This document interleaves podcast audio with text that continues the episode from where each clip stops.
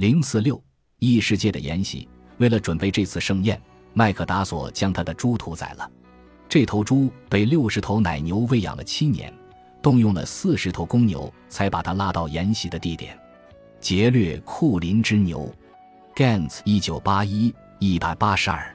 爱尔兰和威尔士的神话经常提到一个快乐的异世界，在那里有着无休止的盛宴和狩猎。在爱尔兰。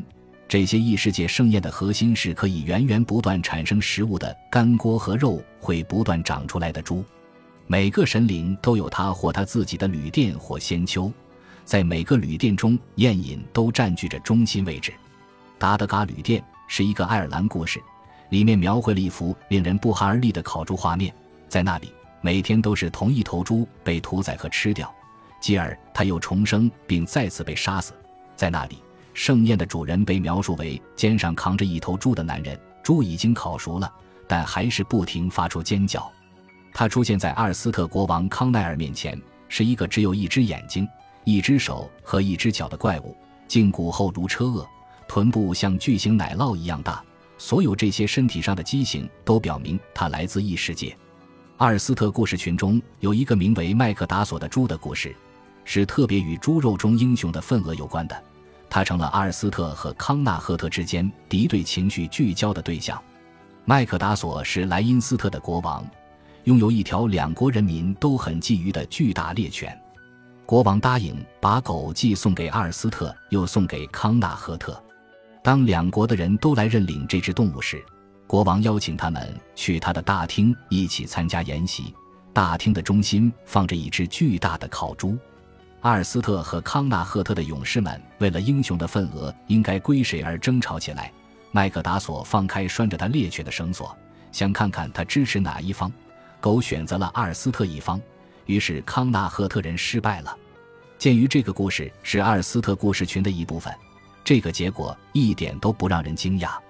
在威尔士传说的异世界中，也有宴饮的一席之地。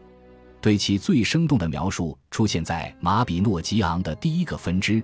当时，德维达的英雄领主普伊尔与异世界的国王阿龙在一年零一天中交换了位置。当普伊尔到达异世界时，发现这是他所见过的最壮观的宫廷，有宏伟的大厅，侍候他的侍从阿龙的王后身穿华丽的金色锦缎，珠光宝气的骑士和淑女，华丽的桌子上摆满食物和酒。此等奢华，他自觉前所未见。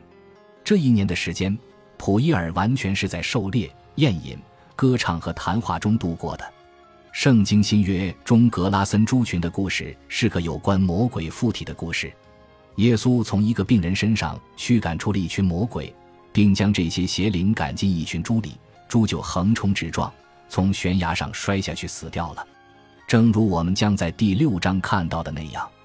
被附了魔法的猪是凯尔特神话中常见的一个主题，很可能是因为猪肉是一种具有象征意味、只有地位高的人才配享用的食物，也因为野猪被他们视为最勇敢的一种动物。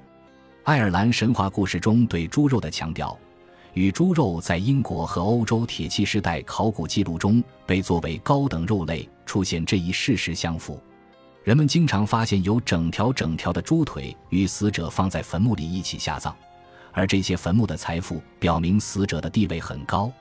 有一组独特的坟墓，即出现在铁器时代中晚期的所谓的战车埋葬，多见于约克郡东部和法国东部的马恩地区。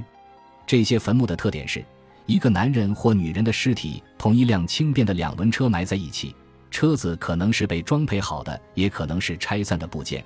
还有一些金属材质的陪葬品，包括武器或个人物品，以及一些猪肉的残骸。铁器时代的人们认为野猪是英勇的动物，并因此而崇敬它。这表现在当时的战士们会使用野猪作为徽记，绘制在头盔和盾牌上。公元前一世纪时，有人在林肯郡的威瑟姆河处祭献了一块盾牌，盾上是有一头野猪的奇异形象。